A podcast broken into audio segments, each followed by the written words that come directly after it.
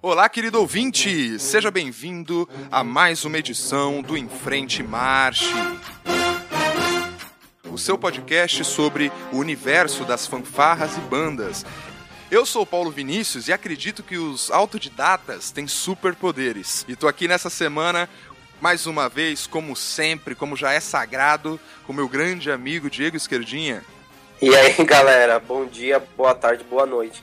Eu acredito que os autodidatas podem ser superpoderes, mas aqueles que acordam 7 horas da manhã e vão dormir uma hora da manhã porque foi pra faculdade, trabalhou, estudou e foi foi, sei lá, dormiu uma hora da manhã, tem muito mais superpoder aí. Exatamente, cara. Esses são os verdadeiros heróis, né, cara? A galera que consegue encarar toda a rotina e ainda dá conta de estudar, né, galera? E é justamente esse o tema do episódio dessa semana do Em Frente Marcha. A gente quer dar 12 dicas para melhorar os seus estudos, né? E assim, é claro que a gente vai dar um enfoque aqui pensando na prática instrumental, no estudo de música, mas na verdade, grande parte, né, desses dessas dicas que a gente vai dar para vocês nesse episódio podem se aplicar a outros ramos da vida da pessoa, né, esquerda? É, sei lá, aplica no seu trabalho, aplica sei lá, no seu exercício de, de academia, enfim, é. qualquer coisa que você faz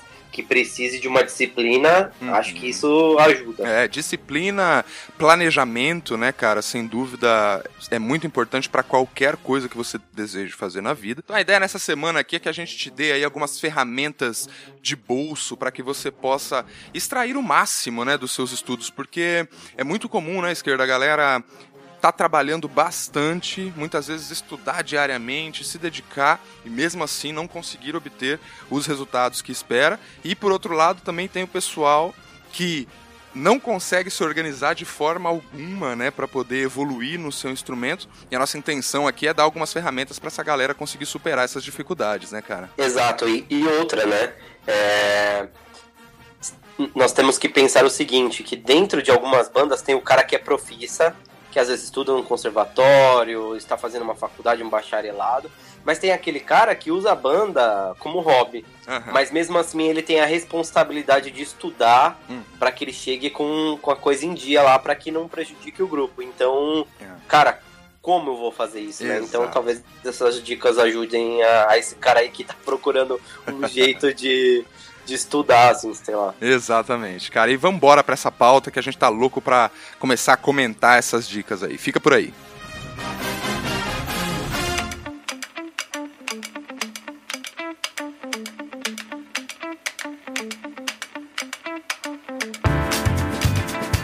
Então, para começar, meu amigo Diego Esquerdinha, a gente precisa partir do princípio, né? É, quando o, o, o verbo era só o verbo, né? E o Espírito de Deus vagava sobre a face das águas, né? É, que é o que, pessoal? Acho que o ponto zero, né, esquerda? O ponto. É, não é nem o ponto um, é o ponto zero é o planejamento, né, cara? Se você não se planeja, não tem jeito, né, bicho? Assim, não vai ter estudo que dê certo, você não vai conseguir resultado, né, cara? É, exato. Claro que dentro da música o improviso ele é muito importante, é. mas nesse momento talvez ele não te ajude tanto assim. Exatamente, cara. Então esse primeiro bloco, né, de dicas, eles são voltados justamente para essa etapa inicial do processo, onde a gente está se preparando para estudar, né? E isso tudo começa com tenha um mentor. Anote aí, galera tenha um mentor. É super importante que a gente possa contar com pessoas que indiquem o caminho das pedras pra gente, né, esquerdinha? Então, é, às vezes, se você tentar começar por conta própria, fazendo pesquisas por conta própria, buscando coisas na internet, a tendência é que você encontre por várias uma miríade de conteúdos né, relacionados àquilo que você, que você quer, mas você não vai encontrar o desencadeamento lógico né, daquelas ideias, ou seja, o caminho mais fácil para você é, articular aqueles pensamentos, somar aquelas ideias e transformar isso em conhecimento, né, esquerda? Claro, é, eu tive muitos alunos que disseram assim para mim: Nossa, eu comecei a estudar o meu primeiro instrumento, eu comecei estudando pelo YouTube. Ah, eu comecei estudando por revistinha. Cara, é assim, claro que você tem que ter um ponto de partida de alguma coisa pelo interesse, mas é o mentor que vai te auxiliar na, nas suas dúvidas. Porque às vezes você tem uma dúvida específica e aí você procura lá no YouTube, por exemplo, ou no Google, e às vezes não tem aquela especificação sobre aquela dúvida que você tem. Então o mentor ele é super importante para dar aquelas, sabe aqueles aquelas diquinhas que fazem toda a diferença no final do dia. Exato, cara. É, fatalmente, esquerda, quem já percorreu aquele percurso, né, aquele determinado percurso, vai ter como te mostrar quais são os melhores caminhos.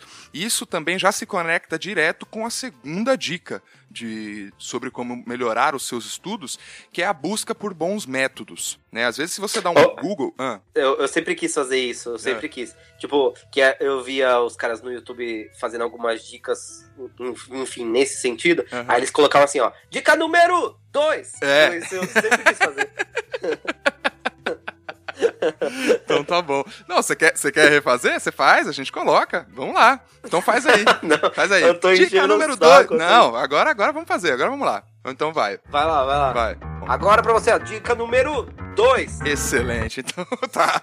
É, então, procure por bons métodos de estudo, galera. Assim, o próprio mentor, né? A gente tá chamando mentor aqui o seu professor da banda, pode ser um, um, um aluno mais velho da banda também, né? Que te ajude ali, né, que te oriente, o próprio maestro eventualmente, mas busque uma pessoa que possa te ajudar nesse primeiro percurso. Às vezes, né, a gente estava falando do, das pessoas na internet, hoje em dia já existem canais no YouTube de alguns profissionais ou semiprofissionais da música que acabam transmitindo ali de alguma maneira a forma como eles estudam, o método como eles, como eles estudam. Então esse pode ser um bom caminho, mas como o Esquerdinha comentou, nada melhor do que ter aquela pessoa que está sempre acessível, está sempre ali à sua disposição para você poder tirar suas dúvidas, ela vai poder recomendar os melhores métodos, mas, né, complementando, caso você precise buscar por bons métodos por conta própria, é, procura dar uma olhada nos sites das principais universidades, né, principalmente das universidades públicas.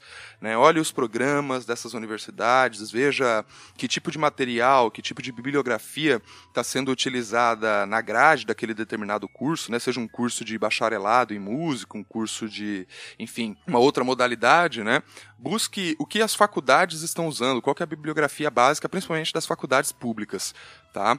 Isso é bastante importante, é bastante relevante. E aí a gente segue pra. Dica número 3! Yes, muito bem. Tamo com a. Tô, tô adorando isso aqui. Tamo com a cara de YouTube. e aí a dica número 3 é a hora que o bicho começa a pegar, né, esquerda? A dica é elabore um programa de estudos teóricos e uma rotina de área de exercícios, tanto teóricos quanto práticos. Isso, sem dúvida, é fundamental para quem está buscando se desenvolver em qualquer instrumento, né, esquerda? Exato, cara. É como eu havia comentado você com o bastidor, uma coisa é o cara ser profissional da área, é... e ok, ele vai estudar porque ele é profissional da área, então ele toca na noite, ele toca em, sei lá, enfim, casamento, em eventos. E é aquele cara que é o cara que trabalha com. não trabalha com música, não estuda música na faculdade, ensino superior, mas ele é um músico e talvez seja um hobby dele. E aí a pergunta é: como eu me motivo, né? Como eu me motivo para eu poder estudar o meu instrumento não sendo um profissional da área? Então, criar essa rotina e criar essa esse ambiente de estudo aí diário, nem que for 10 minutos por dia, 15 minutos, não sei, depende aí do seu, do seu dia a dia, mas esse tempo ele é muito necessário para que você desenvolva. Senão, é. talvez você não atinja o objetivo aí principal, que seja talvez às vezes o objetivo é só tirar o repertório da sua banda, porque se você não chega lá em dia, uhum. talvez dê ruim para você. É, exatamente, cara. E o ser humano, ele funciona muito melhor com rotinas, né? Se você observar as coisas mais importantes da nossa, das nossas vidas, né, são dirigidas por uma rotina. Né? Então a gente tem uma rotina de trabalho semanal, a gente tem uma rotina de higiene pessoal, ou pelo menos deveria ter. Tomem banho, tá? Não se esqueçam aí, queridos ouvintes, banho é muito importante. Mas uma rotina de alimentação, onde o que, que acontece? Né? O que é essa rotina? É, são momentos onde do seu dia onde estão previstos atividades de um determinado tipo, né? Esse planejamento basicamente é isso. Então, você se planeja para que todos os dias, às seis da manhã, você acorde, tome um banho, tome um café e vá para o seu trabalho. Isso é uma rotina e ela é fundamental para que você possa ir para o seu trabalho alimentado, bem vestido, é, né, sem estar tá fedendo, sem estar tá com a cara amassada e essas coisas.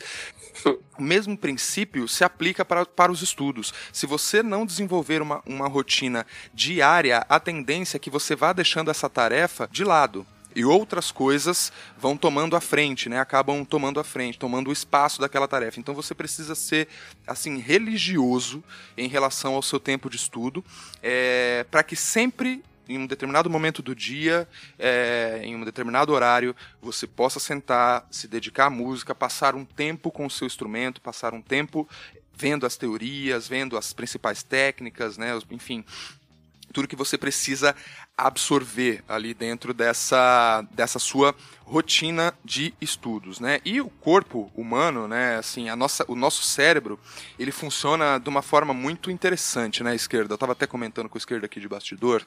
É, a mente humana, ela funciona muito de uma maneira muito similar a um gramado recém-implantado, né, recém-instalado, vamos dizer assim, numa praça pública. Então imagine uma, uma praça pública, onde né, aquele gramado verdinho, verdinho acabou de ser instalado lá tal, e era e que seria necessário criar dentro dessa praça caminhos para as pessoas transitarem sem pisar na grama. Né? Um dos caminhos que os, que os engenheiros né, enfim, designers urbanos e coisas do gênero é, fazem é criar essa praça e deixar que as pessoas andem livremente por essa praça. Na medida que as pessoas tomam um caminho preferencial, a tendência é que aquela marca de barro, né, aquela marca ali, comece a aparecer nos lugares onde as pessoas mais andaram, né? E assim eles constroem os caminhos. Os lugares que as informações mais andaram pelos nosso, pelo nosso cérebro também vai sendo marcado por ele.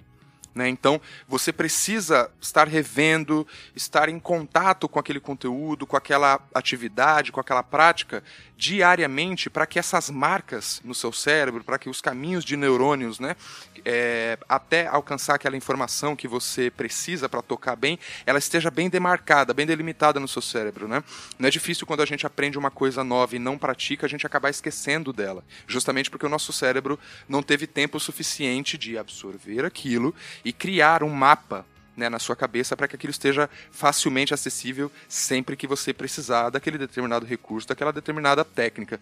Então esse, esse, essa disciplina ela não é só chatice na né, esquerda, ela não é só encheção de saco. Ela tem a ver com o jeito como o nosso cérebro aprende, né? É importante que a gente tenha essas coisas em conta, né, cara? Eu, eu digo exatamente isso para os meus alunos. O que você disse foi, foi a chave mesmo. Eu sempre digo para eles o seguinte, que se o seu cérebro guardasse todas as informações que ele tem nesse mesmo momento que você, sei lá, desde quando você nasceu até essa mesma idade, se ele guardasse tudo, não esquecesse nada, é. você seria maluco, né? tipo, pinóia das ideias. Exatamente. Então, o que que ele, o que que ele faz, né? Se essa informação chega até ele e você não relembra, ele fala, poxa, isso aqui não é importante. Exato. Ele joga fora. Exatamente. Então, você nunca vai lembrar, né? Então, é, é porque é uma, uma ordem natural dele. Se não é importante, se não relembrou, joga fora, ué. Não faz, não faz sentido ele estar, essa informação tá aqui. Exato, cara. E quando você consulta a bibliografia da psicologia, né, acaba que esses estudos caem dentro do ramo de psicologia, neurolinguística, é, enfim, economia comportamental e por aí vai.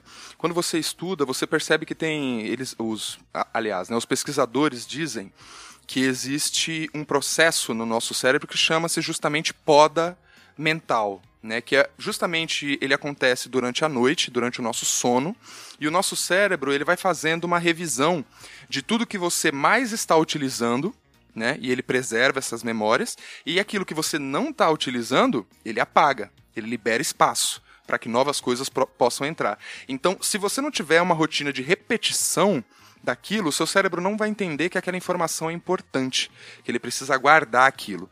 Né? Ele vai deixar de uma forma mais superficial e você eventualmente vai acabar esquecendo. Então, essa questão de uma rotina, de um programa de estudos bem elaborado com um passo a passo que você deve, voltando lá na dica número um, consultar o seu mentor para entender qual que é o passo a passo, né, como desenvolver aquele passo a passo proposto no método de estudo, é, com a ajuda dele, você tem que sinalizar para o seu cérebro constantemente que aquela informação nova precisa ser mantida, precisa ser guardada, porque você vai usar ela posteriormente e não tem como sinalizar isso se não for através de uma prática recorrente, né? E vamos para o dica número 4. Exato. Que essa é, eu acho que é a chave de tudo, né, esquerda? É é o motorzinho, né? É o que faz a coisa girar, é. que é crie objetivos e desafios pessoais. Isso é fundamental, né, esquerda? Exato. Cara, é aquela parada assim, por que, né? Por que, que eu vou fazer? Como eu vou fazer? Aonde? Essas perguntas, elas têm que estar. Porque é, é super simples, né? Você precisa ter um objetivo para saber para onde você está indo no seu estudo. Cara, eu quero ser igual. I don't know. Uh, Devil Miles for example. Todo Meu, mundo um dia quis, né, ser igual o Devil é, Myers. Exato. Quem não? Quem nunca, né? Referência, ritmo total aí para quem não pegou. Não, poxa, se, se o meu caro ouvinte, se você ainda não, não assistiu o Ritmo Total, Shame você não you. faz parte de banda. Shame não, on não, you. não faz parte. É, é. exatamente. que feio. Vá assistir Ritmo Total. Isso aí foi um filme importantíssimo, né, para o meio é, de banda. É, exato. E, cara, você tem um objetivo. Ah, eu quero ser igual ao meu professor, eu quero ser igual ao meu maestro estabeleça objetivos e vá fazendo caminhos para chegar até ele. É, as dicas anteriores ela vai contribuir com tudo para que você chegue nesse objetivo final. Eu tava a gente conversando um tempinho atrás, né? Nem era para gravação nem nada, mas toda percussão ou todo grupo ele precisa, né? Pedagogicamente falando agora, todo grupo precisa de um objetivo final para que ele se motive, né? Como eu motivo meu aluno é estabeleça é, caminhos, estabeleça metas para que ele atinja aqueles caminhos. Não precisa ser caminhos gigantes, não, tá, galera? É um caminho pequeno. Às vezes eu quero que meu aluno ou que eu mesmo faça oito notas com diferentes mãos iguaizinhas. Poxa, a partir do momento que você estabeleceu essa meta e consegue, poxa, você pode estabelecer uma, estabelecer uma segunda meta e isso vai te motivar a estudar cada dia mais. Então, assim, não são metas entenda, não é metas para você ser um profissional ah, em um mês. Não, não é assim que funciona, né? Estabeleça metas curtas, mas estabeleça, porque elas vão te dar um norte aí pro, pro resto da sua vida. Não só é na música, né, Paulo? É na vida. Em isso. qualquer coisa, cara. E eu pego aqui, recorro a um exemplo da física, né? Um abraço aí para os amigos físicos que estão nos ouvindo. Quando você está estudando, né, é, dinâmica de foguetes, enfim, a o poder né, da força G, que a força G exerce sobre o corpo e as formas como o ser humano percebe as mudanças bruscas de, de velocidade pressão, tudo isso leva em conta um aspecto muito importante que é, se você reparar, quando você usa um elevador, né? Além daquele peso extra, né, nas pernas quando o elevador começa a subir, você não tem um referencial claro de em que posição o elevador está né? Você fecha a porta, você está dentro de uma caixa de metal. Quando abre a porta de novo, você está num outro ponto, né? Muito mais alto. Essa falta de referência, né? Essa falta de referencial faz com que a gente não tenha uma noção de objetivo. Seu único objetivo é chegar no andar X que você apertou lá. Né? Mas como você não tem referência, você não tem janelas, né? você não tem como olhar para fora para perceber a altura que você tá, a experiência de andar de elevador não é muito assustadora para muita gente. Né? Ao passo que se você colocasse um elevador de vidro, né? daqueles, daqueles que são vazados, né?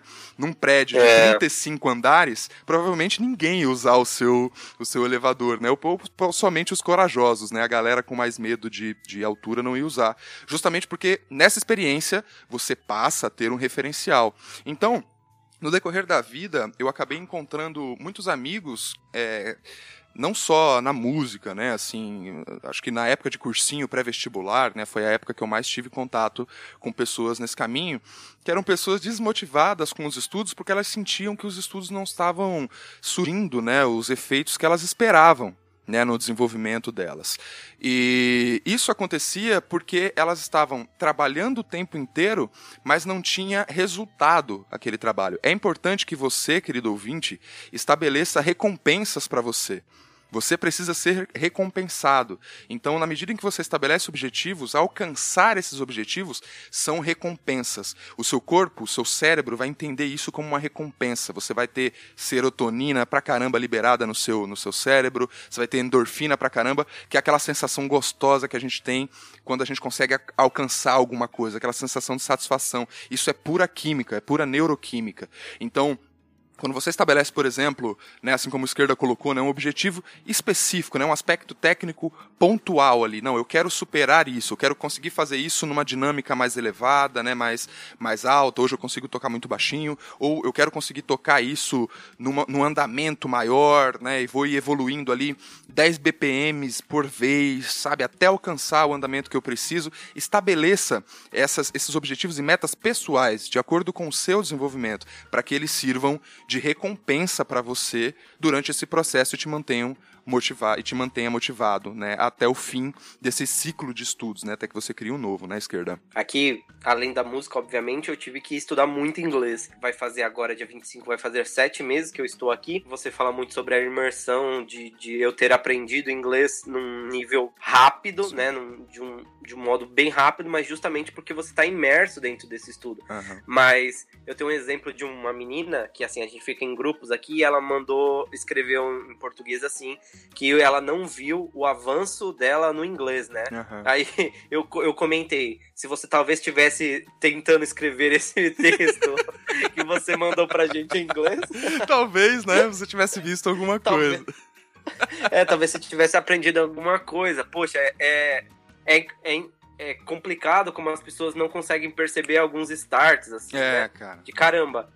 Por que, que eu não atingi uhum. no caso dessa menina? Poxa, você não tá sentindo um avanço no inglês, mas você talvez, para mandar esse texto, você talvez nem tenha tentado escrever inglês. É. Então, talvez seja isso. Exatamente, cara, exatamente. Fica a dica aí. É, fica a dica pro pessoal. Então, galera, você é o único responsável pelos seus resultados, né? Então, estabeleça suas próprias metas, né? Metas alcançáveis, metas possíveis e corra atrás disso. Busque pelos recursos que você precisa, né? Seja inteligente acima de tudo. Faça escolhas inteligentes, né? É, pense e preze pelo seu desenvolvimento pessoal e leve isso a sério, né? Se é um objetivo de fato, leve isso a sério que vai ser muito bom para você, tá bom?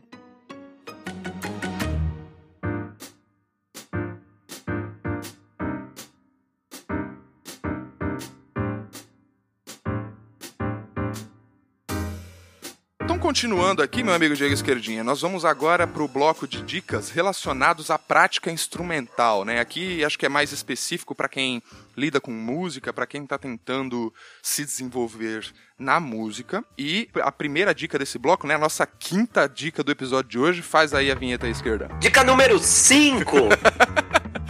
É, a... Às vezes eu me sinto o cara da telecena, tá ligado? É, exato, cara. cara. Pra, pra, mim tá confundindo um pouco. Mas assim, a, a dica número 5 é exercite-se em todos os níveis dinâmicos, meu amigo Diego Esquerdinha. É, cara, é, assim, eu acho que a vida, né, neném lá, quando você nasce, nenhum neném, nenhuma criança nasce correndo, né? É. Então, poxa, é aquele processo, essa Gradativo. analogia é muito legal, de tipo, meu, você nasce, engatinha, uhum. começa a segurar nas coisas, uhum. começa a andar e depois você é. né, vai crescendo e, e, passa a correr. Uhum. Então, cara, aquela escala, sei lá, uma escala natural de Dó maior, né? Uhum. É, vou fazer ela em, sei lá, 50 BPMs com semicolcheias. Hum. Daqui a pouco você vai fazer ela com 60, e aí amanhã você tá fazendo com 180, porque você já estabeleceu as suas metas e aí tá conseguindo. Exato. Poxa, consegui fazer na maior velocidade possível que o corpo humano possa fazer. Uhum. Poxa, agora eu vou fazer ela essa mesma escala nessa mesma velocidade, só que pianíssimo. Uhum. É. Agora eu vou fazer estrondante, é. enfim. Essas coisas elas são importantes até mesmo para sua técnica instrumental ela ser aprimorada de uma forma esplêndida assim. Uhum. Eu conheço músicos que toquei com músicos, estudo com músicos que os caras fazem coisas absurdas, mas eu entendo que não, cara, não veio do céu, né? Não veio um anjo do Senhor é. e um pó de pelim pim pim e tá ali pronto, é. né, cara? Uhum. É muito estudo. É. E os caras fazem exatamente isso, de todos os níveis, de todas as dinâmicas possíveis. Isso eu acho que é uma das coisas mais importantes aí também para o seu estudo diário. É, sem dúvida, cara. E eu diria assim, pelo menos no lado da percussão, né, que é a nossa área de especialidade aqui, principalmente quando a gente está falando de dinâmica, né, de, de, andamento e dinâmica, né, que foi o que o esquerdo englobou aí no comentário dele, é demandado, né, pra, por incrível que pareça, né, você tocar numa dinâmica mais baixa, né, nos, ali entre mezzo piano, piano, né, normalmente são, é super desafiador para o percussionista, porque demanda o desenvolvimento de grupos musculares muito pequenos, né, ou seja, são músculos que provavelmente você nunca exercitou na sua vida. Né? Então, você precisa dar tempo para o seu corpo evoluir isso e, acima de tudo, dar chance para o seu corpo evoluir isso. Tem muita gente que estuda, né, no caso de percussão, os principais rudimentos, né, os principais padrões ali da percussão, mas estuda aquilo numa única dinâmica, num único andamento, naquela velocidade né, que é confortável para tocar e nunca se, se desafia a tocar mais lento, que também é super desafiador, mantendo a qualidade sonora, a tocar numa dinâmica mais baixa, que demanda uma empunhadura, né, um grip diferente, demanda uma, um ataque muito bem pensado à pele, né, da, da, seja lá do instrumento que você estiver tocando, ou do barrafone, no caso. Então, esse tipo de expertise, ela também precisa ser levada em conta, principalmente para que você desenvolva não apenas a, a sensibilidade auditiva, né, que também vai te ajudar muito você ter um ouvido mais sensível às articulações, mais sensível à, dinâmica e ao andamento. Na medida que você estuda isso, você ganha sensibilidade a essas coisas e principalmente você consegue imprimir no seu som esses elementos, né, que também são música. Né? Andamento é música, dinâmica é música, articulação é música. Então, é importante que você esteja apto a tocar qualquer padrão seja ele, né, aqueles padrões mais quebrados, né, cheio de semicocheias, semicocheias ou fusas, né, coisas do gênero, é, seja numa dinâmica super elevada, num fortíssimo, seja num pianíssimo, né? É, é, esse range que você deve buscar. E eu imagino que pro caso dos instrumentos de sopro, né, esquerda, tem algo similar, porque a, a embocadura também muda de acordo com a dinâmica, né? Então, se você não se permite, né, se você não se expõe a esse desafio de exercitar é, tudo que você está estudando em todos os andamentos e todas as dinâmicas, você acaba perdendo muito em aprimoramento pessoal, né? Até no sopro, né, esquerda? Exato, cara. Eu acho que no sopro ainda acaba sendo um pouco mais complicado por conta do ar, assim. Porque, por exemplo, notas mais graves, você fica com a boca um pouco mais aberta e você fazer um pianíssimo que demanda esse controle de ar preciso para que aquela nota longa se perdure pelo tempo necessário. E isso é, eu acho que é muito difícil, principalmente acho que para os instrumentos mais graves, pois os bocais, imagino eu, serem maiores, eu acho que esse controle de ar para passar aquele ar todo pelo todo instrumento, permanecer um, uma duração é, grande, e aí é por isso que às vezes a gente entra naquele, naquelas planilhas que a gente faz análise, às vezes a afinação acaba indo pro buraco, uhum. caramba, você tem uma boca mais aberta, mas aí o negócio é pianíssimo, Exato. aí você tem que controlar se vazar um pouco mais, poxa. Então, assim, eu acredito que todos os instrumentos sejam muito difíceis. Todo mundo me pergunta às vezes, né? Caramba, qual é o instrumento mais difícil de aprender? Eu falo, poxa, todos, né? tipo, é. Todos, todos, todos têm a sua dificuldade técnica, porque precisa dessa disciplina de estudo. Então, cara, não vem com essa não, porque às vezes até tocar campainha e sair correndo é difícil. É verdade, meu amigo, é verdade. E aproveitando, né, que a gente está falando de skills, né, de habilidades específicas que o instrumentista precisa ter, tem a dica número 6, né, esquerda? E a vinheta? Dica número 6.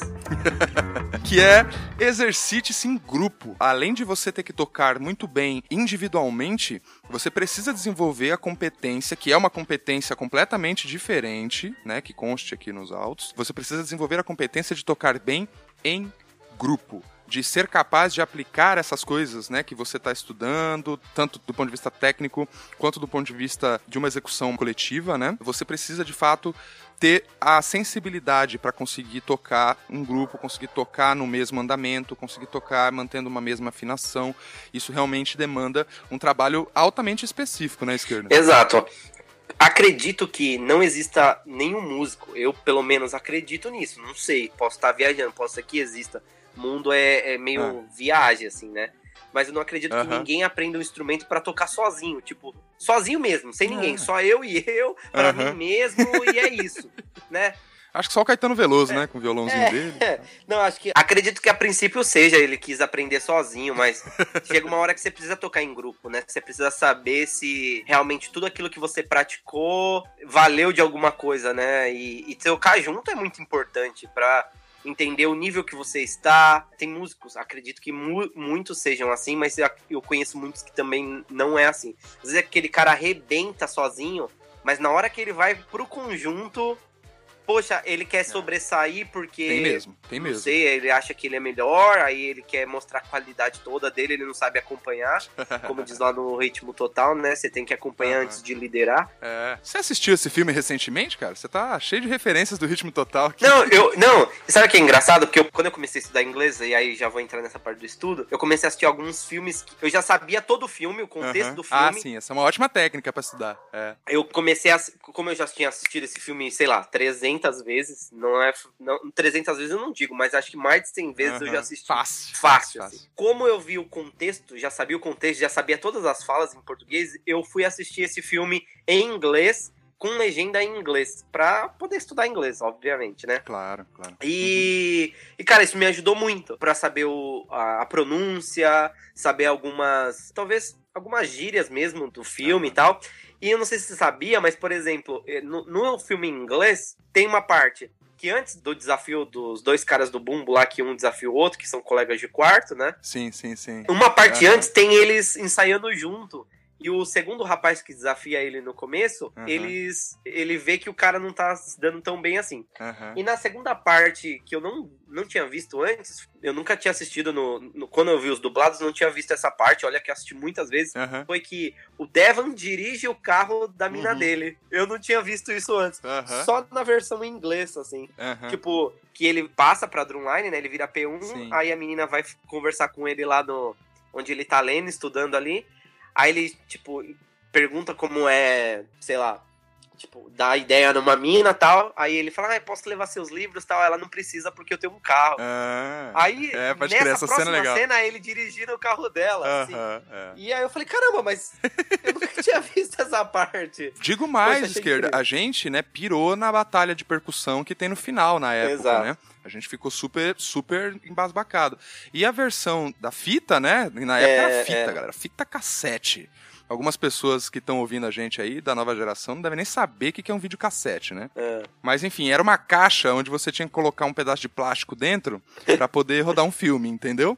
Hoje em dia é só clicar uns botões e já tá rodando o filme, né? Mas, cara, essa versão da fita cassete, principalmente a versão dublada que veio pro Brasil, ela veio Picotada. cheia de cortes, é. cara. É, quando eu fui assistir de novo, inclusive as cadências e as músicas de apresentação são completamente diferentes, porque a edição que foi feita para aquela fita que a gente assistiu, né, na época, ela acho que para caber na duração, ou seja o que for, os caras tiveram que cortar umas partes que são super legais, cara. São... Dentre elas a batalha final, sabe, de percussão. E aquela cena que o Devon que ele é expulso da banda, que ele fica sentado junto com o pessoal a linha de online quando a Morris Brown e a, e a A.T. fica, tipo, na arquibancada e o Devon tá sentado. Cara, ele re... Tipo, ele que dá a dica pros caras tocarem aquela tipo aquela cadência que é meio tradicional, aro e caixa, e depois entra. Poxa, eu falei, caceta! Falei, mas que filme é esse que eu não tinha assistido antes no Brasil? Exato, né? Na versão completa tem aí tudo, né? Tem. tem. essa cena completa, tem tudo. E, bom, mas voltando aqui, né, depois dessa nossa dessa nossa passeada, é, o exercício em grupo ele realmente ele é fundamental. Exato. Só que a gente está falando bastante de estudos, de métodos, de uma série de coisas, esquerda. E na verdade a gente não pode esquecer aqui da nossa dica número Dica número 7. Yeah, exatamente. A dica número 7 que é não se esqueça do repertório. é, se você, se você, músico, às vezes é percussionista principalmente, né? Às vezes a gente pira, fica ali fazendo um monte de exercício para tentar pegar um determinado rudimento, mas na hora de aplicar aquele rudimento ao contexto, né, da, dentro de uma música, somar aquilo a outras frases, né, a outras técnicas e tal, o cara não consegue executar. Então, o repertório, ele é o elemento que agrega esses conhecimentos, né? E e se você toca num lugar é, cujo maestro é um cara responsável, é um cara cuidadoso, normalmente ele vai ter adaptado a peça para sua realidade técnica, né? E o que acontece é que você vai ter a oportunidade com o repertório de justamente exercitar na prática, né, esquerda, em certa medida, as técnicas que você estava estudando até aqui. O mais importante, no final do dia, é o repertório. É que toda essa técnica seja aplicada ao repertório. Mas no final do dia, o que interessa é que ele meio que vai te dar uma noção do quão distante ou não você está do ponto ideal é, da evolução técnica, né, da sua evolução técnica na né, esquerda.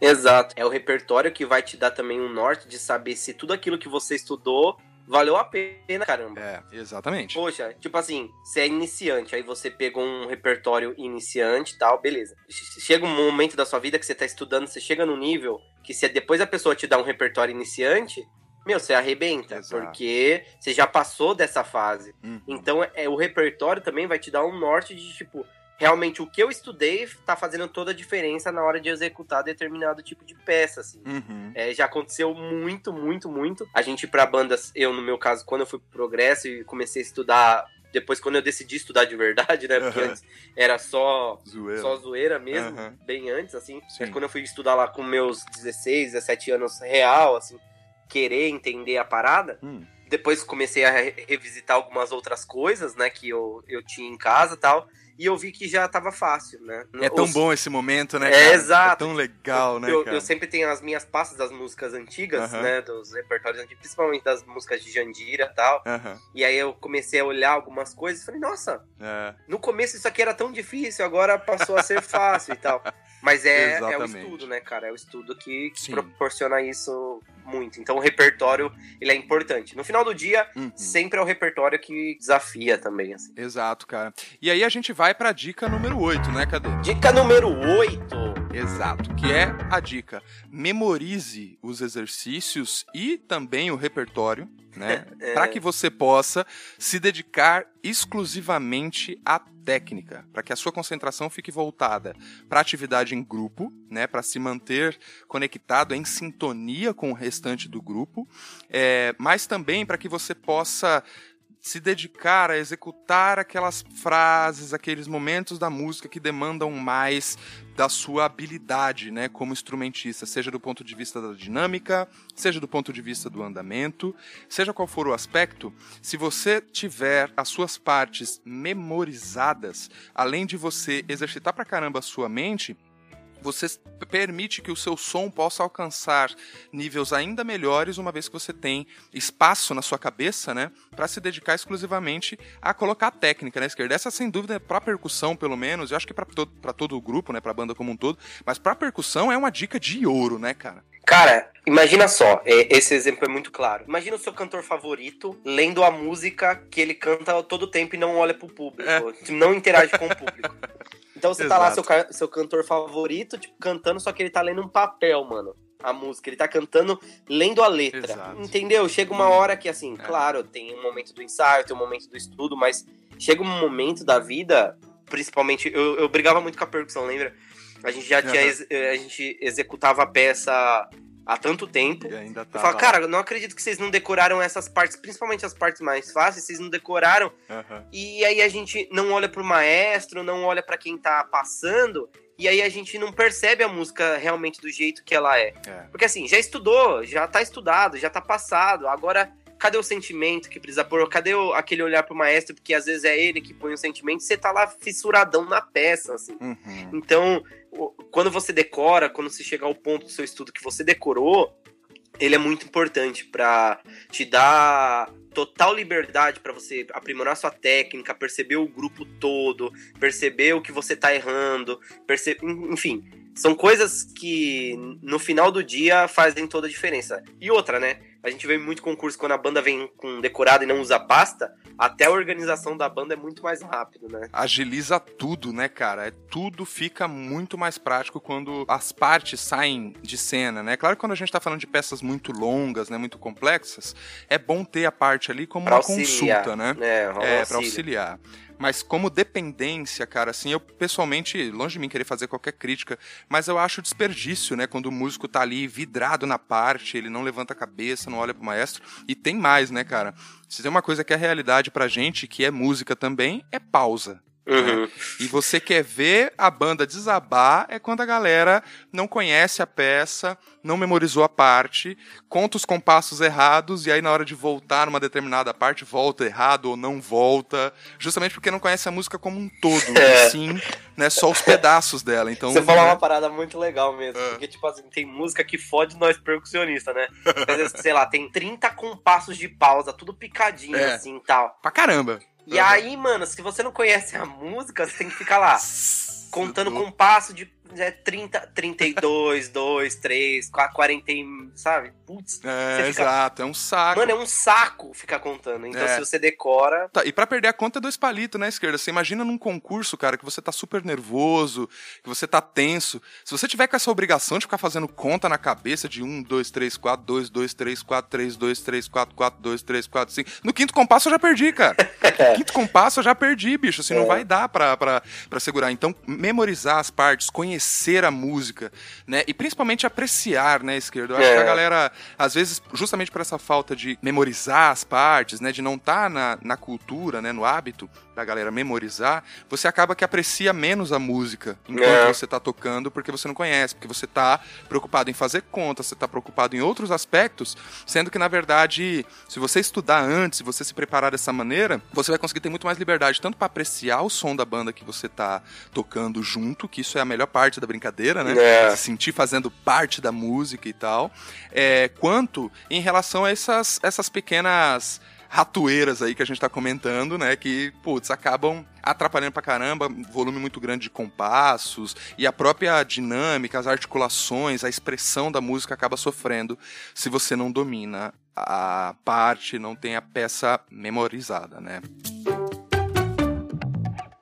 Para fechar, esquerda, vamos tocar agora num, num aspecto aqui que acho que é pouco mencionado, cara. Pelo menos eu vejo ser pouco mencionado aí nos principais materiais, mas que na minha opinião é o coração da coisa, né? É o que acaba empurrando a gente para frente, que é você levar em consideração que você não, não apenas usa um instrumento para fazer música, né? O seu corpo é usado também para fazer música, né? Então a gente precisa levar em conta a saúde do nosso corpo e da nossa mente na hora que a gente está estudando música, na hora que a gente está se preparando é, para, enfim, participar né, de um conjunto, seja uma banda marcial, seja uma banda sinfônica, seja qual for o perfil do grupo, né? Você precisa de uma saúde física e mental adequada ali para poder tocar. E a primeira dica dentro desse segmento, que é a dica número 9, e aí? Dica número 9 é, justamente respeite o tempo do seu corpo, né? Assim como a gente mencionou lá nos primeiros, nas primeiras dicas, o nosso corpo ele tem um tempo natural dele para poder desenvolver, né, determinadas habilidades. O cérebro precisa de um tempo para se acostumar. A própria formação muscular, né, do nosso corpo, ela precisa de uma alimentação regrada para que os músculos recebam nutrientes o suficiente, precisam do estímulo que é o exercício. Exato, cara. É diferente da musculação que os caras injetam a bomba no músculo pro bagulho crescer rápido.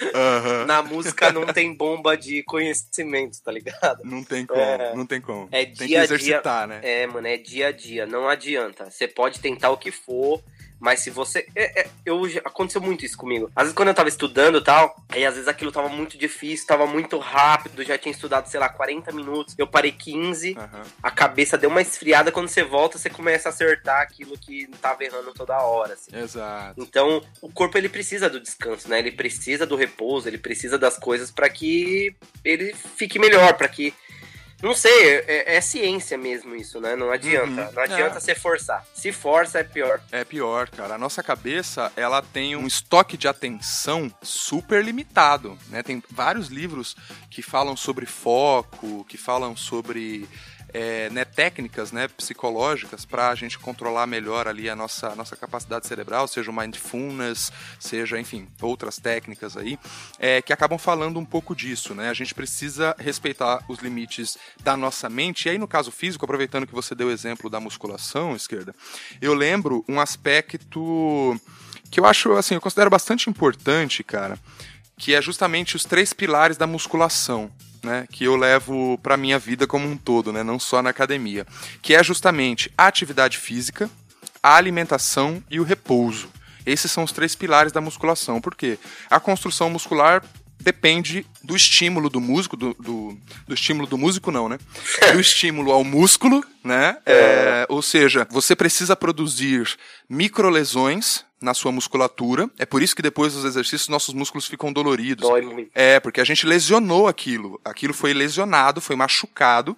E a cicatrização é que faz o músculo crescer em volume. Né? Então, na prática, o que você está dizendo para o seu corpo é: olha, eu tenho um braço que só levanta 10 quilos. Eu quero que você melhore porque eu quero carregar 20 quilos com esse braço. E esse crescimento é gradativo, o seu corpo vai aumentando a massa muscular que você precisa para poder executar aquela determinada tarefa, certo? Só que, assim como na, na, na, música também não é no, de um dia para o outro. Você precisa de um longo período estimulando o seu corpo, fazendo essas microlesões, se alimentando adequadamente para que essas microlesões sejam cicatrizadas, né, sejam curadas pelo seu corpo rapidamente.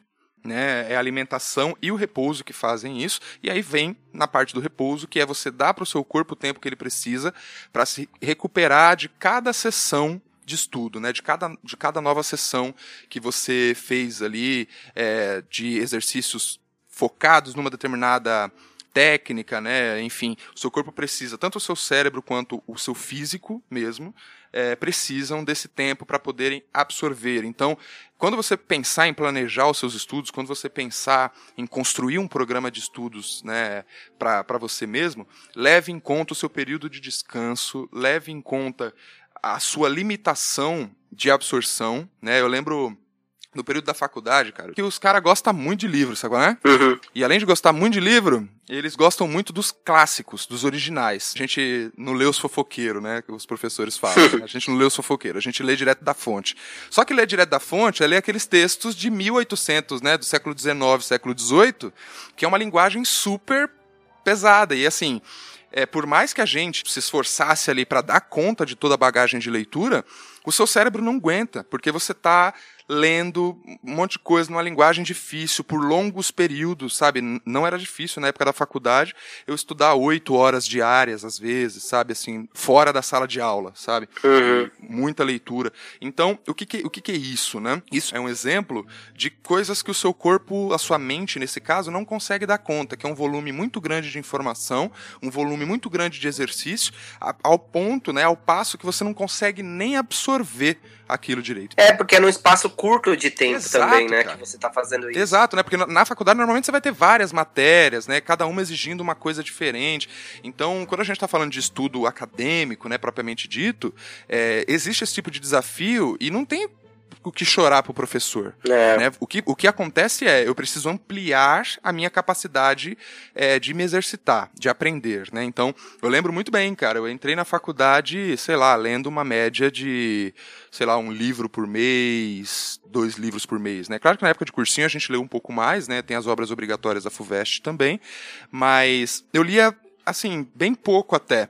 Né, durante o período da faculdade era coisa de tipo cinco, sei lá, 5, 6 livros, né, de 400 páginas em média, por mês. Ou seja, essa capacidade ela foi ampliada com o tempo. Quando chegou no final da faculdade, cara, a gente lia materiais super extensos, super longos, com uma linguagem super complicada, e a gente levava numa boa, que é justamente isso que você estava dizendo agora, né? Que é aquele momento que você percebe que você evoluiu, né? Então, dê o tempo para si próprio, né? Não seja tão duro consigo mesmo, respeite o seu tempo de evolução, não, não acredite que só porque fulano ou beltrano está em um determinado nível de evolução, você tem que estar necessariamente no mesmo nível deles, você tem que respeitar o seu desenvolvimento técnico, né, esquerda, não dos outros, né? É, entendendo que você é ser humano, não é máquina, caramba. Você precisa descansar, poxa, não adianta. Não adianta porque esse tempo é ele que vai determinar se você aprendeu certo também. Porque se você vai pulando etapa, tipo assim, poxa, fiz o 8 aqui, rapidinho, 5 minutos, já pulei pra próxima, e não sei o que, agora já tô, já tô fazendo tercina dupla, não, agora já quero fazer flan, agora, não, não vai adiantar. Não adianta. Tudo tem seu tempo. Ah, mas o meu colega da banda toca mais que eu. Caramba, mas será que é só sobre isso? Só, só, só quem. Só sobre quem toca mais e quem toca menos, assim, tá ligado? Tipo, eu acho que não é, né? É, exatamente. E eu acho que, assim, ainda ligado a essa questão de respeitar o tempo e a memória esquerda, você mencionou aqui que é a dica número 10. Vamos lá, cadê a minha? Dica número 10! que é a dica que você sugeriu aqui, que é de exercitar a sua memória, né? É, que é justamente isso que a gente está falando. Quando a gente fala de exercitar a memória, tem muito a ver com ampliar sua capacidade de guardar coisa na caixola. Exato. Né? Porque exato. a tendência é que você vai ganhando facilidade, né? Isso. Exato, a partir do momento que você tem uma amplitude de estudo, uma hora de estudo, vamos supor, ah, comecei a estudar uma hora atrás. Mas será que eu realmente estudei ela? Porque será que se eu voltar lá do começo agora, fazendo o exercício que eu comecei uma hora atrás, será que eu vou lembrar? Porque se você lembra, foi estudo. Se você não lembrou, hum, Você só passou. é, né? você só É. passou, acho que você não estudou, porque o estudo ele, ele faz guardar, né? Ele, ele te ajuda Sem ele te ajuda com isso. Às vezes aí se a gente pegava, quem tocou na noite sabe, né? A gente pegava repertório aí, tipo, 15, 16, 17.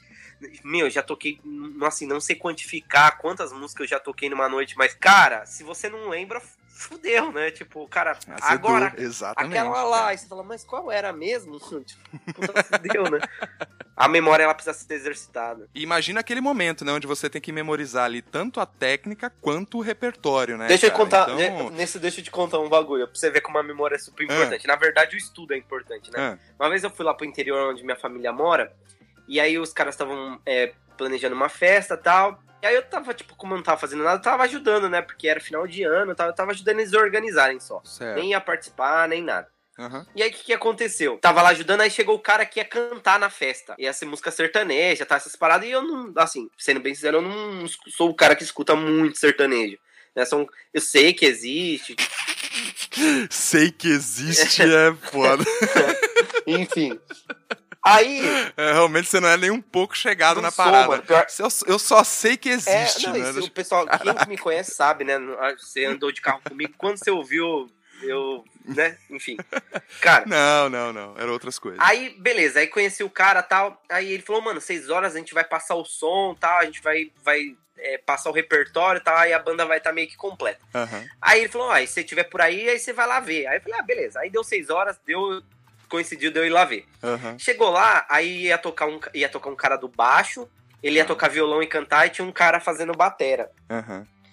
E aí o cara falou assim, ah, não sei o que, eu tenho um teclado aí. Eu falei, ah, eu, eu, eu toco, né? Tipo, quer dizer, eu arranho, né?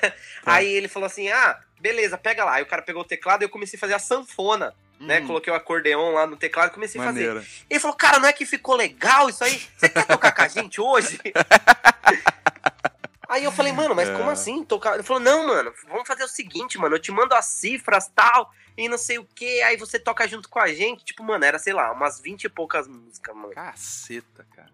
A sorte, assim, embora o estudo ajudou muito, porque aí ele me falava o tom e eu ia embora, né? Exato. Tipo, e, Uhum. tipo, música sertaneja hoje é muito fácil, né? É. Três, quatro acordes e resolve Exato. ali. Uhum. Mas, cara, se eu não tivesse estudado sobre harmonia, sobre tal, isso me faria falta naquele dia. Mas mesmo assim, muitas cagadas rolaram ali no meio porque eu não estudei as músicas. E Aham. outra, não conhecia a melodia, não conhecia a estrutura da música. Então, assim, olha como estudar e exercer né, a memória ali é Uhum. importantíssima. Se eu É. soubesse, eu Uhum. ia tirar de letra, mas. É, enfim, não. Era a- só um assunto pra, pra É, não, e apesar da sua rejeição ao, ao, ao sertanejo aí e tal, é muito engraçado porque se conecta com a nossa próxima dica aí, que é a dica número 11! que é amplie seu repertório, né? Ouça outros conjuntos, ou, ouça outros instrumentistas, ouça outros estilos, né? Amplie o referencial musical, o conjunto de ritmos que você conhece, o conjunto de estilos, de períodos, né, da história da música. Procure ampliar o seu repertório, porque você veja, né, se você não soubesse mais ou menos como que é o estilo sertanejo e a instrumentação utilizada no sertanejo, você não ia ter tido a sacada de puxar um acordeon e fazer justamente a parte né, de sanfona no, no, no, no teclado. Então, às vezes, essas soluções, né, cara, essas, esses jeitos da gente resolver certas coisas que aparecem da gente, vem do nosso repertório pessoal, né, cara? Exato. Não, e foi muito louco porque, tipo assim, eu não conhecia. Só que uma música que eu conheço muito é Boate Azul.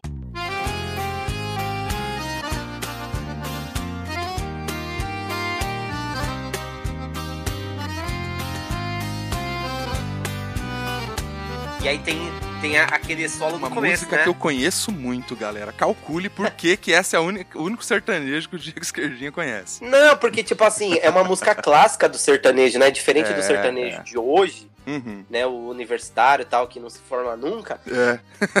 É, é- é o começo que ele é muito tal. E aí eu já, tipo, meio que sabia a melodia, aí eu peguei o tom e. e- Mano, na hora que eu fiz o solo do começo do. Mano, isso aqui aí eu falei, eita nós, agora vai. Tal. Cabanão, Cara, mundão. É muito bom. Eu, um dia eu vou fazer pra você ouvir. Puta, que, que negócio legal. Mas isso, mas isso é muito importante, cara. Eu diria que, assim, às vezes no meio, no meio marcial, é, vou falar do meio marcial, que é o que a gente acaba tendo mais contato, né, cara? Mas, assim, às vezes no meio marcial, a gente tem algumas pessoas, né, seja pela competitividade excessiva, seja, enfim, por N outros aspectos, as pessoas acabam ouvindo as outras bandas muito pouco, né? Ouvindo o que outras organizações do meio marcial estão fazendo, né? Acaba a gente vê nos números aqui nas estatísticas de redes sociais e tal que as pessoas tendem a procurar mais os vídeos da própria banda, a própria apresentação. É natural, né? A gente quer se ver lá e tal. Mas a gente ouvir também, né, os concorrentes, ouvir pessoas que desenvolvem o trabalho a partir de uma linha diferente, é, ter curiosidade mesmo, pessoal, a respeito né, da música, do jeito que aquilo é feito, de que forma que aquilo é escrito, de que forma aquilo foi transmitido. Eu acho que na medida que você abre a sua disposição né, para ampliar suas referências, tudo vira material é, de interesse, sabe? Assim, quando, quando a gente está falando de música, né? Todo material sobre música cria, desperta interesse em você porque você tá com essa tá com essa chave ligada na cabeça, né? A chave de absorver coisas, né? Receber coisas novas e principalmente não avaliar elas logo de cara, né? Logo pela capa, né? Pelo, pelo que é mais comumente falado a respeito de determinado estilo, determinada corporação, determinada abordagem né, de, de trabalho, isso e aquilo. Eu acho que na medida em que você se permite explorar né, o universo da música de uma forma honesta, né, de uma forma aberta mesmo, de coração aberto, né, procurando entender outras sonoridades, outras possibilidades, você acaba também trazendo essa sua vivência, né, essa, essa sua ampliação de repertório para dentro do seu som, para dentro da sua música. Né? Isso é muito, muito importante também, porque é, no final do dia, o que vai dar aquela, aquela característica única. Né? No final do dia, todos nós somos um, um, um amontoado de experiências, um amontoado de referências, um amontoado de experiências. Então, quanto mais experiência musical né, você expor né, os seus ouvidos, né, o seu conhecimento, melhor para sua bagagem, melhor para que você, para sua caixinha de ferramentas, né, tanto de análise musical quanto de execução musical, uma vez que você consegue integrar características de outros estilos, de, outra, de outras abordagens ao seu som, à sua sonoridade e a sonoridade da sua banda, na esquerda. Exato, cara. É assim, é aquela nosso lema do ano passado, ano novo, mas nós a gente não mudou, né? Não É. seja babaquinha. De dizer, Exato. é, meu, só só eu sei, ou só o meu mentor tem razão, só o que eu ouço é bom, só o que eu sei é, é bom para as outras pessoas. Porque tem babaquinha assim, né? Tem cara que, Uhum. tipo, não, só o que eu sei, só o que eu, eu aprendi é bom. O que você aprendeu, dane-se. Não, É, não quero saber, né? Não faz. é Não, não tem tanta né? importância. Mano, é muito chato. Tem, tem muita É. gente assim. Eu já conhe- conheço caramba. muitos músicos assim. Mas enfim, né? Tem esse, tem esse tipo de pessoa. Tem, tem sim, cara. E é ligado justamente a essa, esse aspecto que você pontuou agora, que vem a nossa 12 segunda dica, né? Manda aí. Dica número 12. Busque por referências, por outras referências, além do seu mentor. Tá? Tenha curiosidade e, na verdade, assim, o seu mentor ele deveria estimular isso em você, né? Que você buscasse por outras referências além, além dele, né? É, mas caso não seja, né, se não for esse o caso, se ele não te estimular, tenha na sua mente de que entender como é que outros profissionais trabalham com seus grupos, entender como outros métodos funcionam, outros jeitos de trabalhar, né, assim, conhecer essas outras abordagens, seja para o seu instrumento, seja para o seu conjunto, vai fazer toda a diferença para o seu grupo, para a contribuição que você pode dar para o seu grupo, mas também vai te permitir é, conhecer outras técnicas, outras abordagens. Né? Na música isso é muito comum. Não existe uma maneira só né, de abordar determinado, determinada linguagem, de abordar determinado formato. Não, existem N maneiras desenvolvidas por N pessoas diferentes, e em alguma delas, dentro de alguma delas, você vai encontrar aquela que se encaixa bem com você, que funciona bem, que te ajuda a evoluir. Só que essa descoberta ela não é fácil. Você precisa ter o interesse, ter a curiosidade, ir atrás dessas referências, né? E até, em certa medida, se isso for possível, compartilhar com seu mentor, né? Porque acho que uma coisa que a gente sempre fala, né, esquerda, é o grande barato de ensinar as coisas é que você aprende muito mais do que você ensina, né, quando você está ensinando, né, cara? Exato, cara. Eu, eu, assim, não só é musicalmente falando, mas como ser humano em si, assim. Quando eu comecei a dar aula mesmo, assim, que eu tomei o ponto de partida, falei, meu, é isso que eu quero, eu vou dar aula. Eu comecei a dar aula num, Chama Morro do Socó, velho. Lá em Osasco, uhum. numa comunidade. A escola é no meio da comunidade. Caraca. E, cara, eu aprendi tanto, mas tanto, mas tanto com a molecadinha, assim, de tipo, ao ponto da, da, do cara só ir pra fanfarra no, no começo, né? Porque era uma fanfarra que eu, eu dava aula lá. Uhum. Eles, a criança só tava indo por conta que tinha uma refeição a mais. Foda, né, cara? Isso é de cortar o coração. É exato, mano. E no final do projeto, cara, ele tá lá tocando porque ele quer ser trompetista, tá ligado? Ele quer. Porque é eu maneiro. trouxe tantas outras referências para ele, não só a minha, é, a minha vida, como a de outros profissionais, onde eles poderiam chegar com aquilo. É, no final, no final assim, do projeto, ele fala assim, né, do final do ano, dizer assim, professor, eu quero seguir na música porque eu me, Véi, isso não tem preço, assim. É. E, logicamente, não só o que eu passava, né? Tipo, eu entendo que todo mundo é bom, todo mundo tem muito conhecimento. E aí, tipo, eu posso ir lá falar na sua banda? Pode, caramba. Se vai vir para contribuir, vem, assim. É, eu nunca, eu acho que eu nunca me fechei para nada, assim. Eu sempre, cara, eu tenho uma opinião, cara, é muito bem-vinda, assim, tipo, sempre vai ser muito bem-vinda, porque eu não sou dono da verdade, eu não sei tudo e, e, acredito que eu nunca vá saber tudo, né? Isso é, é uma certeza na vida. Então é por que que eu vou ser babacão de, de tipo, não, mano, não vem, não vem dar palpite aqui no meu trampo, não. Claro, que tem, assim, já tive oportunidade de pessoas virem dar pitaco, não porque elas querem ajudar, querem dar pitaco para mostrar que elas são muito mais muito melhores do que seus alunos, porque aí tá se engrandecendo. Aí não, aí já não é legal. Mas é, ouvir todo mundo é muito importante. Eu sempre lá na Lira de Santana era legal pra caramba, porque eu sempre conversava com o Anderson, sempre tava conversando, sempre o Wagner, o Wagner do Trompete 1, ele sempre me dava várias dicas. Eu falo, ô Wagner, como é que eu faço essa essa penta menor aqui para dar um, um, som de jazz mais legal, assim, ele, ó, oh, faz assim, assim, assim, Rogério, um dia, eu peguei o Rogério de calça curta, falei, ô Rogério, quais são o, os graus aqui pra, pra mim fazer uma penta menor? Porque eu tava meio confuso, ele, peraí, você me pegou agora, porque faz tanto tempo que eu não uso. Foi muito engraçado. Ele, depois ele, o esquerdo, ó, é essa, essa, essa. Eu falei, ah, então tá bom, tá bom, Rogério, muito obrigado. Eu recorro Beleza. ele até hoje. É, Esses dias eu tava perguntando, ô Rogério, como é que eu faço para harmonizar isso, isso e isso? Ele, ó, esquerda, faz assim, assim, assado, que, que vai dar super certo. Cara, então assim, eu procuro outras opções. Se eu não sei, eu falo que eu não sei, cacete. Por que, que eu vou ficar me gabando, sabe?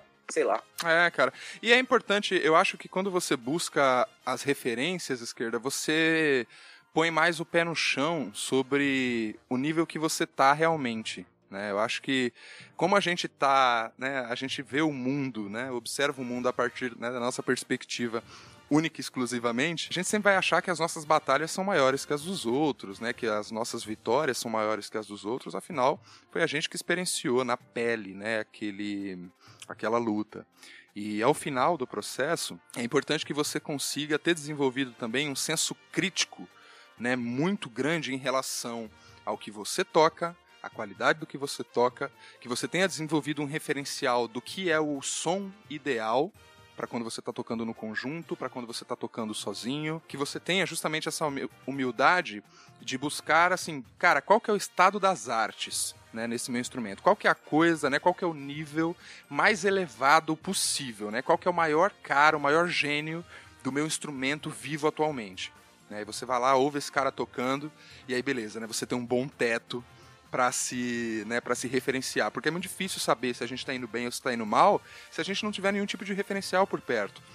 Então, justamente por causa dessa humildade que o esquerda estava comentando agora, eu acho que é importante que a gente se cerque de outras referências para que a gente tenha uma visão realista sobre a nossa capacidade, né? sobre o nosso nível de desenvolvimento e principalmente sobre as coisas que a gente ainda precisa desenvolver. Né, cara? Eu acho que é muito complicado quando a gente não consegue ter né, o, o, o senso crítico, né, a autocrítica de notar os pontos que a gente precisa desenvolver e não ficar estudando coisas que não melhoram esse ponto, né? É cuidar de cada ponto por vez, né? E sem dúvida alguma você ter uma noção clara sobre qual que é o seu nível de desenvolvimento, o seu nível de conhecimento, o seu nível de domínio do instrumento, isso é, vai fazer de você uma pessoa melhor, né? Uma pessoa melhor, porque você tem um bom senso crítico, mas vai também fazer de você um músico melhor, porque você tem mais referências, você tem alvos, né? Você tem objetivos muito claros a atingir e tem uma consciência clara e objetiva do seu estado atual, do seu status atual de desenvolvimento, tá? Então, galera, essas foram aí as nossas 12 dicas, né? Claro que ficou muita coisa de fora aqui, a gente quer mais é provocar a discussão, né? Pô, o que que, que, que são as boas práticas para a gente estudar bem, né? Compartilha com a gente o que, que você acha, quais são seus, as suas 12 dicas aí é, para tirar o melhor dos estudos, né? No, no em determinado instrumento, o que, que você tem para compartilhar. Compartilha com a gente lá nas redes sociais, no nosso Instagram, arroba no Facebook também, no facebook.com barra. Mande suas dicas, sugestões, críticas, declarações de amor, tudo que você quiser quiser, mande lá pelo faleconosco, arroba enfrentemarche.com.br. Tá certo, meu amigo Diego Esquerdinha? Tá muito certo, cara. É, acho que não precisa pontuar nada, não. É isso aí. A única coisa que eu quero dizer aqui para encerrar, é. se eu posso dar uma dica agora pessoal, longe dessas Opa. 12 dicas, é, cara, não esqueça de se divertir sempre. Putz! Essa é o ponto. Esse é o ponto chave, assim. Total. Se bem você... lembrado, esquerda, é, se, se você lembrado. se você não se divertir, cara, não valeu de nada as 12 dicas é, assim. Não tipo, vale a pena. Não vale muito a pena. Se você chegar na sua banda e não se divertir, se você não curtir com, as, com seus amigos, com seus colegas de grupo, com a sua banda, ué, qualquer lugar que você for que você precise de estudo, se você não se divertir, cara, acho que, principalmente musicalmente agora falando, não, não adianta não. Eu acho que vai continuar sendo a mesma coisa sempre.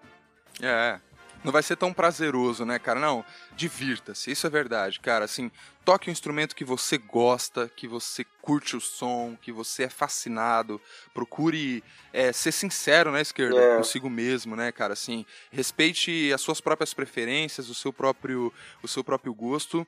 E, cara, divirta-se. Divirta-se. Aproveite o que você tá tocando, aproveite o que você tá, o que você tá fazendo com as pessoas que você tá fazendo. Eu costumo dizer isso lá na banda e digo aqui no podcast cara, nós somos, nós pertencemos à, à casta, né, à classe dos produtores de música, né, dos criadores de música, não dos apenas aos ouvintes de música, né? Nós também somos ouvintes de música, mas nós criamos música, a gente faz a música flui através da gente para o coração de outras pessoas. Então, todos esses elementos técnicos fazem parte desse processo, mas é, você está se sentindo satisfeito com aquela sua atividade. Isso vale para qualquer coisa na vida, né, esquerda? Não é, só para música. Para qualquer coisa na vida, o seu trabalho, tudo. Você tem que se divertir. Você tem que, isso tem que te fazer bem. Ao final, você tem que se sentir feliz, entendeu? É, não pelo retorno financeiro que aquilo traz, não pelo retorno de status que aquilo traz, mas porque você tem o privilégio é, de poder ter esse dom, colocar para fora, né, ser um instrumento da música para tocar os corações aí ao redor do mundo. Certo, esquerda? Exactly. Muito bom, cara. Então a gente vai ficando por aqui com o episódio dessa semana. Muito obrigado, querido ouvinte, por estar com a gente mais uma vez. Não se esqueça de assinar o feed do podcast aí, seja onde você estiver ouvindo, seja no Spotify, no Apple Podcasts, no Google Podcasts. A gente está disponível nos principais aplicativos, você encontra o Em Frente Marcha lá. E inscreva-se no feed, né? Assine o feed, isso é uma assinatura gratuita, tá? Não tem nada pago não, porque aí você recebe as nossas atualizações automaticamente. Sempre que saírem novos episódios, seu aplicativo aí, o seu agregador de podcast, seu aplicativo de podcast vai avisar você e você não vai perder nenhuma nova publicação do Em Frente Marcha, tá certo? E em frente... Marcha!